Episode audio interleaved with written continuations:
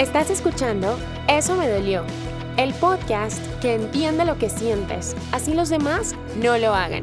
Mi nombre es Vika Velázquez, soy entrenadora creativa y he abierto este espacio para compartir nuestras historias y hacernos más fuertes juntas. Bueno, primer episodio, primer episodio de este proyecto arriesgado e increíble también porque jamás pensé que iba a abrir este podcast. Y quiero ser muy honesta, porque yo no sé si me conoces, si no me conoces, y finalmente quien sea yo no tiene como relevancia aquí, sino que lo más importante son las historias que vamos a compartir. Yo desde hace un año he fundado una comunidad que se llama Mujeres Reales, Condiciones Reales, y justamente tengo un podcast con ese nombre. Pero hay unas historias y hay ciertos sentimientos y hay como unos lugares comunes que compartimos nosotras eh, cuando estamos emprendiendo, pero también siendo empleadas o también siendo madres, siendo hijas, siendo esposas, en todos los roles que cumplimos como mujeres. Y yo creo que ese podcast de verdad se quedaba como un poquito estrecho o como que no cumple con todas las condiciones para hablar de este tema. Entonces dije, vamos a abrir otro podcast. Definitivamente es el momento. ¿Por qué hice este podcast? Para que tú también sepas un poco en qué te estás metiendo conmigo. Porque yo estoy realmente cansada de que cada vez que eh, expreso que algo me molesta o que algo no me gusta o que algo me hiere o que algo me, no sé, me hizo sentir como vulnerada, todos los discursos que yo recibo siempre son, no, pero tienes que superarlo, no, pero no le pongas cuidado, no, pero no hagas eso, no, pero concéntrate en yo no sé qué. Y yo digo, bueno, ¿será que yo soy la que estoy mal? Porque hay veces que esta sensación de dolor o esta sensación de, de incomodidad o esta sensación, no sé, como que me hace sentir, pues, rara. Y yo dije, bueno, ¿será que yo soy la única? No creo, no creo. Entonces, en los últimos meses me puse a leer y a compartir también muchas de las historias que me envían, compartiéndolas siempre desde el ámbito del respeto, la empatía y por supuesto también el anonimato cuando me lo piden. Y me di cuenta que no solamente no soy la única, sino que hay un montón de mujeres, por lo menos de las de mi comunidad, que están cargando con esos mismos dolores solas y que cada vez que buscan consejo, cada vez que buscan eh, compartir con alguien o ser vulnerables, eh, reciben siempre, es como, ay, pero eso por qué te afecta. Por ejemplo, el tema de las críticas, que alguien critica tu trabajo. Y entonces se lo cuentas a otra persona y la otra persona, bien intencionada, pues te dice, ay, no le, no le pongas cuidado, ya sigue. Y yo sé, yo sé que hay mujeres que tienen ese poder, yo sé que hay mujeres que tienen esa capacidad, pero no todas no todas lo tenemos. Entonces dije, no, vamos a abrir este espacio, vamos a empezar a contar esas historias y vamos realmente a, pues, blanquear que hay cosas que duelen.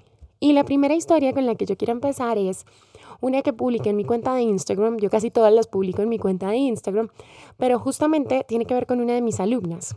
Fíjate que ella hizo un Instagram Live y en ese Instagram Live lo que quería era enseñarles a las chicas de su comunidad cómo podían hacer un Instagram, cómo podrían tener un Instagram más lindo más creativo y entonces ella preparó unas estrategias y estaba muy feliz y listo.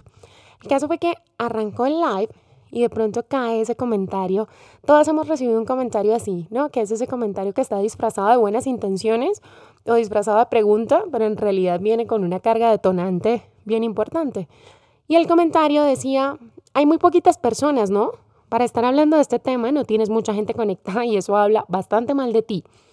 Entonces, yo le contaba, ella tiene una comunidad de 187 personas y se habían conectado 8 personas.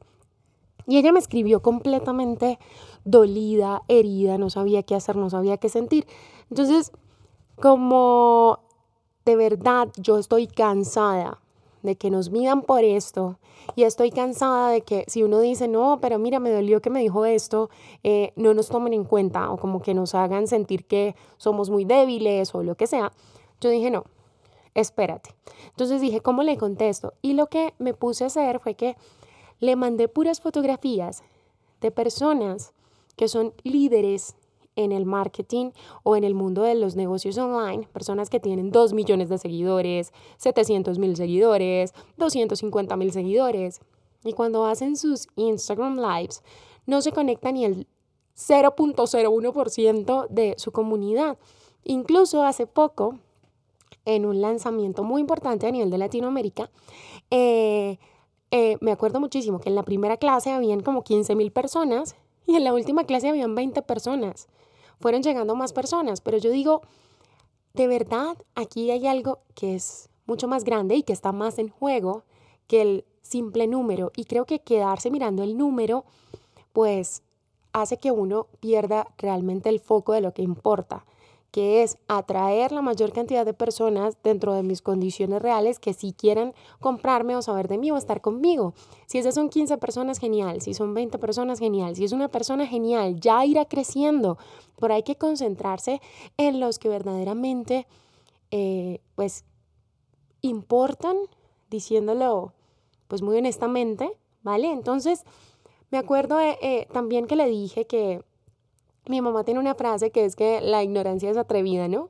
Entonces, muchas veces, como las personas no entienden este tipo de cosas, no entienden cómo funcionan las transmisiones, no entienden cómo funciona el tema del algoritmo, no entienden todo lo que hay en juego y lo que de verdad importa, pues se atreven a emitir estos juicios, ¿vale? Entonces, ¿por qué quise compartirte esta historia? Porque cada vez que alguien te esté midiendo desde sus propias expectativas o cada vez que alguien quiera que tú te sientas mal por tu esfuerzo, ¿ok? Tienes que respirar y tienes que pensar que cada quien ve el mundo desde su condición. Que está bien o está mal, eso no es lo que importa aquí y no es el espacio. Este no es un espacio para juzgar. Este es un espacio para que entendamos de dónde echamos mano cuando nos pase algo similar. ¿Vale? Entonces es uno decir, ok, yo no me voy a dejar distraer por las expectativas de otros sobre mi trabajo. Yo no me voy a dejar distraer por las expectativas de otros sobre los seguidores y yo no me voy a dejar distraer por la ignorancia de otros respecto a estos temas.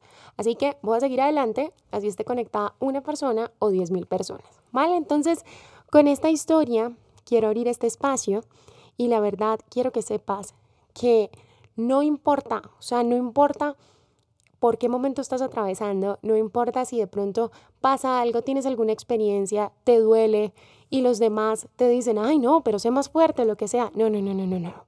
También tenemos que aprender juntas a quién pues nos abrimos, a quién le compartimos nuestra vulnerabilidad, porque no todo el mundo tiene la empatía suficiente para escucharnos, para aconsejarnos o simplemente para darnos un abrazo y entender que las cosas nos duelen, ¿vale? Entonces, esta es la primera historia, este es el primer episodio, estas son las historias que vamos a estar compartiendo aquí y la verdad, si te animas, me encantaría poder compartir la tuya y poder inspirar a muchas otras mujeres a que de verdad conecten con las cosas que sí son importantes y a que juntas desarrollemos resiliencia, desarrollemos fortaleza, desarrollemos autoestima y sigamos adelante. Porque si tú te conectas contigo misma, con tu valor y con tu creatividad, y sigues adelante y vas como sorteando estos obstáculos y estas distracciones, creo que ni tú misma te alcanzas a imaginar hasta dónde vas a llegar.